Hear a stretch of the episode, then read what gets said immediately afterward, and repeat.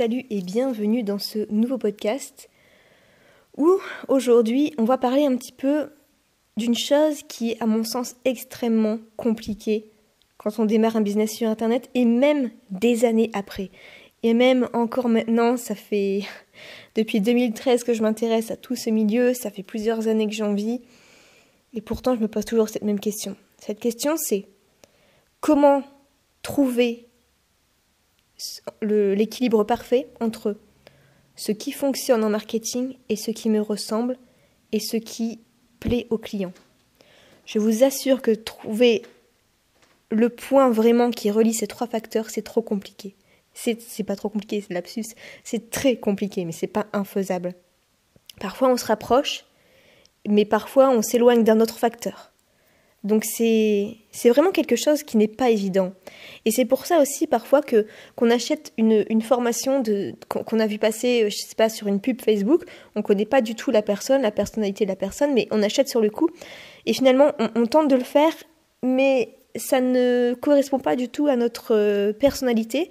Et du coup, nos propres clients à nous bah, n'adhèrent pas et et cette stratégie euh, de marketing que proposait le formateur, peut-être que ça marche pour lui avec sa personnalité, mais pas pour soi. Je peux vous assurer que c'est compliqué. Surtout euh, dans, dans, ce domaine, en tout cas, dans lequel je suis de marketing, euh, il y, a, beaucoup moins de femmes que d'hommes et les formateurs sont surtout des hommes. Donc j'ai appris surtout au niveau des hommes et parfois ça ne, voilà, ça ne me ressemblait pas en fait parce que on aura beau dire ce qui est, euh, les énergies féminines et masculines ne sont pas toujours les mêmes. Donc, voilà, c'est une petite réflexion en fait euh, que je voulais euh, amener aujourd'hui, c'est comment trouver ce qui nous ressemble, ce qui marche en marketing et ce qui plaît aux clients. Donc on va un petit peu détailler chaque point en fait, euh, et on va essayer d'y réfléchir ensemble et, peut-être que ça vous fera aussi réfléchir vous dans votre propre business. Donc déjà, au niveau des, des stratégies marketing qui fonctionnent, il y en a énormément. J'ai j'ai lu énormément de, bouquins euh, à ce sujet. J'ai fait des, des, coachings à plusieurs milliers d'euros. Et certes, les stratégies, je ne peux pas dire qu'elles étaient mauvaises en soi, mais elles ne me ressemblaient pas forcément. Je veux dire, à un moment donné où on me dit, euh, voilà, euh, si tu veux gagner plus, il faut que tu fasses une offre premium à minimum 1000 euros à une personne et tu la testes, ou alors euh, tu, tu vends à une amie et tu la testes, tu lui fais payer 1000 euros. Enfin, je veux dire, euh, moi, ça rentre pas vraiment dans mon éthique, en fait. J'ai. Et c'est pas une question d'avoir peur, etc. C'est juste que c'est pas mon, mon, truc de vendre des grosses formations. Et, on n'est pas obligé de vendre des grosses formations pour bien gagner sa vie. Vraiment pas. Il y a, il y a de plus en plus d'exemples contraires. Euh, il y en a plein qui vendent des petits produits et qui gagnent très bien leur vie. Donc le high ticket, les produits très chers, euh, c'est pas vraiment ma tasse de thé en fait. Et euh, en plus de ça, plus un produit est cher, souvent plus il y a de modules et plus les gens bah, délaissent, délaissent les formations parce qu'il y a trop de contenu en fait, ils savent plus où donner de la tête. Donc il y a ça et trouver la bonne stratégie marketing du coup qui marche mais qui coche le deuxième truc, la deuxième case, c'est-à-dire qui nous ressemble, c'est pas toujours évident. C'est pour ça qu'il faut surtout bien se connaître, avant tout bien se connaître. Et c'est pour ça que j'en avais fait aussi euh, un, podcast en fait où euh, j'expliquais que je crois qu'avant tout, en fait, peut-être même qu'il faut commencer par le développement personnel avant de faire du business parce que en faisant du développement personnel, on apprend à gagner la confiance en soi, on apprend à se connaître, on apprend à s'aimer et peut-être qu'on c'est comme ça en fait qu'on évite de perdre trop de temps et d'argent en fait à aller vers des formations un petit peu euh, qui brillent mais qui ne sont pas faites pour nous. Et moi-même je me suis déjà fait avoir. Enfin avoir. Je me suis fait avoir moi-même en fait parce que je me connaissais pas assez. J'ai essayé un peu le, le, dropshipping parce que je me disais tiens ça fonctionne bien chez les autres. Alors qu'en fait c'est pas du tout quelque chose qui me correspond. Mais pas du tout. Je trouve que ça ça fait. Enfin, je, comprends en fait. Je comprends la stratégie du dropshipping, ok. Euh, les gens se forment pour ça en fait. Ils sont formés au marketing pour mettre en avant des produits d'autres personnes. Je le comprends tout à fait. Je comprends. Mais pour moi, c'est pas mon truc. Et donc euh, voilà, ça, ça ne me ressemblait pas. Et parfois, quand, un, quand quand une stratégie ne décolle pas pour vous, c'est pas parce que vous avez mal appliqué. C'est pas parce que le formateur est un menteur, parce que pour lui ça marche. C'est juste que ça ne colle pas à votre personnalité en fait. Et enfin, la troisième, euh, la troisième case à cocher pour que tout l'ensemble soit cohérent et aligné, c'est que vos clients en fait euh, trouvent que c'est en accord avec vous et ça marche pour vos clients, votre clientèle à vous qui vous suit. Ce qui est assez marrant en fait en plus euh, dans le business en ligne je trouve c'est que euh, chaque entrepreneur qui a un business il a des clients qui lui ressemblent totalement. Mais sur tous les plans, que ce soit au niveau physique, au niveau des valeurs, enfin je sais pas, par exemple, je sais pas, la formatrice, elle est blonde, elle a, des lunettes, elle parle trois langues, elle a deux enfants. Bah, en fait, c'est les personnes qui vont la suivre sont, sont, blondes aussi, ont aussi des lunettes, ont aussi deux enfants. C'est, enfin, c'est un peu caricaturé, c'est un peu exagéré, mais je vous assure que c'est assez marrant de s'en rendre compte.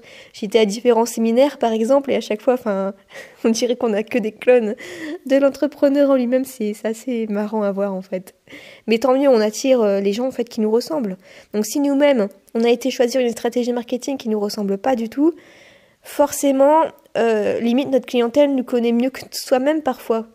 Et, euh, et c'est pour ça en fait qu'elle accroche pas. Elle va se dire euh, mais jamais je vais je vais acheter ce produit ou jamais moi je vais je vais adhérer à ta nouvelle stratégie parce que ça te ressemble pas en fait. Enfin, je trouve pas ça vraiment cohérent. Ça ça colle pas vraiment avec ton image. Donc euh, bien sûr ils vont pas vous le dire comme ça. Juste ça va pas fonctionner en fait.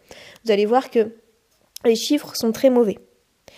Et donc vraiment ça c'est c'est des questions en fait inconscientes je dirais qu'on se pose tout le temps, tout le temps, tout le temps, jusqu'à temps qu'on trouve un truc qui marche. Et parfois, un truc qui marche peut marcher pendant une année, deux années, et après, comme notre personnalité change, ça ne va plus fonctionner en fait. Donc, on va devoir se reposer les questions, et c'est surtout des tests en fait.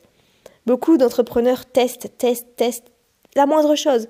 Parfois, le moindre bouton de paiement, un texte, un mot, euh, ou une stratégie, ou une vidéo YouTube plein de trucs. Mais en fait, c'est parce que justement, ils cherchent euh, l'adéquation parfaite avec ces trois questions. Donc vous, euh, s'il y a un truc qui marche pas, bah, demandez-vous dans chaque catégorie. Donc, est-ce que ça me ressemble? Est-ce que la, stratégie marketing, elle fonctionne pour moi? Elle, peut être pour moi Et est-ce que ça peut adhérer pour mes clients en fait? Peut-être que le problème se trouve dans l'une de, de, ces catégories. Alors je dis pas que c'est obligatoirement ça le problème, mais je pense que ça peut résoudre vraiment beaucoup, beaucoup de problèmes. Et par exemple, euh, en fait, je trouvais que mon taux d'ouverture d'email était vraiment très mauvais. Surtout que j'avais fait un tri, j'étais passée de... Alors à la base, euh, je récolte les emails depuis 2017, euh, j'en ai récolté 22 500. J'ai fait un tri énorme ces derniers mois, ces dernières années. Finalement, je n'avais plus que 8500 contacts de qualifiés. Et malgré tout, en 2021, euh, j'avais un taux d'ouverture qui était euh, très nul, très faible. On était à 8%. Enfin, c'était. J'avais quoi? J'avais euh, peut-être 500 ouvertures, 800 ouvertures maximum. Donc je me disais, c'est pas possible. qu'est-ce qui ne va pas? Et en fait, qu'est-ce qui n'allait pas? C'est que euh, la stratégie d'envoyer par exemple un email par jour, j'avais, j'avais testé quand même genre 5 jours d'affilée, mais c'était une catastrophe, ça ne me ressemble pas du tout parce que j'aime pas trop les habitudes. Alors, je sais, c'est tout à fait le contraire de ce qu'on entend. Les habitudes, c'est la clé, la discipline, c'est la clé, l'effet cumulé, etc. Mais moi, je déteste ça. Je déteste faire toujours la même chose. Donc, si je dois écrire un email par jour, je déteste ça. En fait, je sais pas, c'est une sorte de routine et je déteste les, routines comme ça de, travail en fait. Donc, euh, donc c'était pas pour moi. Et puis, euh, bah, j'entendais beaucoup dire que l'email, les emails de vente, euh, le copywriting, tout ça, écrire des phrases très courtes, genre trois mots au maximum par, par phrase, etc. Écrire comme on parle, et puis mettre des liens de vente, etc. Ça marchait chez franchement, 90% de ceux de mathématiques. Au moins. Et pourtant, chez moi, ça ne marchait pas. Et les chiffres le montraient. Avec 8% de taux d'ouverture, c'est pas possible. Et le, un, soir, ça m'est venu comme ça, j'avais un dimanche soir, j'avais envie de raconter un peu ma vie par email. ça remonte un petit peu avant Noël. Et comme je le disais dans un autre podcast, si vous ne l'avez pas encore écouté, c'est que euh, la créativité euh, tue. Euh, attends, c'était quoi le titre du podcast? C'était pourquoi se coucher tôt tue la créativité des entrepreneurs? Voilà, je vous, invite vraiment à l'écouter si vous ne l'avez pas encore écouté. Et donc un dimanche soir, eh bien, j'ai eu, vraiment l'envie en fait. Je me suis pas posé de questions. J'ai eu l'envie de, raconter un petit peu ma vie, mon état d'esprit, mes réflexions personnelles, mes défis, limite même mes difficultés du moment, comme si je le racontais en fait à ma meilleure amie par email. Et je peux vous dire entre nous que quand je raconte euh, quelque chose à ma meilleure amie, je peux, je peux lui faire euh, une dissertation euh, pour raconter un truc de totalement anodin en fait. C'est, je pense que c'est un truc de fille. Même quand il se passe pas grand chose, on, on, on en parle pendant des heures. Et donc, j'ai créé ce premier email et en objet, je me suis dit qu'est-ce que je vais mettre? Je, me suis dit, bon, on est dimanche. Le dimanche, c'est un particulier, je trouve. Personne n'ose envoyer des, emails le dimanche. J'ai pas forcément envie de vendre, je juste. Comme si je m'adressais en fait à plein d'amis. Enfin, j'ai essayé ça j'ai appelé ça les nouvelles du dimanche. Et là, je l'ai envoyé. Taux d'ouverture, déjà, il s'est amélioré. Il est passé à 9%. Je me suis dit, ah, pas mal. Mais surtout, surtout, j'ai reçu des retours de personnes. Des personnes qui me disaient, waouh, ça change ton email. Enfin, je pense que vraiment je pourrais m'habituer à, lire, à regarder, à ouvrir tous tes emails chaque dimanche, chaque dimanche parce que j'ai l'impression que bah, tu, te livres en fait et c'est pas un, argumentaire de vente comme tout le monde fait. Euh, où on sait déjà d'avance sur quoi on va tomber. Là, en fait, c'est différent pour toi. On ne sait pas ce que tu vas raconter, tu te lis vraiment. C'est tellement authentique et, et franchement, ce serait un plaisir de les ouvrir chaque dimanche. J'ai reçu plein de retours comme ça. Je me suis pas mal. Deuxième email du dimanche, déjà, j'avais hâte de l'écrire, l'email du dimanche. J'avais commencé à l'écrire le mercredi, en fait. Et chaque jour, j'écrivais un petit paragraphe en plus et j'étais trop contente. Taux d'ouverture, il s'améliorait à 10% troisième email du dimanche. Je me dis, tiens, j'ai même ajouté la date. J'ai appelé ça euh, les nouvelles du dimanche, par exemple, 24 janvier. Trois petits points. Et je raconte encore plus. j'ai prévenu en fait dès le premier email qu'il n'y aura jamais aucun lien de vente dans ces emails-là. Ça sera vraiment que voilà, papoter en fait. Et là, euh, donc ça fait le quatrième dimanche que j'envoie ce, type d'email et je suis à 12% d'ouverture. Donc vous voyez, quand on fait quelque chose qui nous ressemble, ça marche complètement. Et je ne dis pas que je ne vais plus jamais envoyer d'emails de vente, bien sûr que si. C'est normal, c'est normal, il faut, quand même vivre, quoi. Mais je veux dire, je vais pas mettre des emails de vente à chaque fois que j'envoie un email. Pas du tout. Et dans les emails du dimanche, c'est quelque chose pour se, pour me rapprocher, en fait, pour, euh, exprimer un petit peu euh, vraiment vraiment les coulisses un petit peu en fait de, tout ça. Et donc, si déjà au quatrième dimanche, j'augmente à chaque fois, je suis à 12% de taux d'ouverture, et que les gens prennent pour habitude à chaque fois de le lire, et que ça, casse complètement les codes de ce qui existe chez les autres, alors j'aurais réussi le pari. Et ça, ça va vraiment euh, aller beaucoup mieux en fait dans ce sens, et je crois que le pari commence vraiment à être réussi en fait. Donc voilà cet exemple pour illustrer que faut vraiment vous poser des questions en fait. Je le rappelle, est-ce que la stratégie marketing, elle marche pour moi? Est-ce que ce que je fais comme business, comme stratégie, ça me ressemble? Et est-ce que les clients adhèrent? Est-ce que ça leur correspond également? Ces trois choses-là en fait. Posez-vous bien la question sur ces trois choses-là et ça peut vraiment débloquer beaucoup de choses. Beaucoup, beaucoup de choses.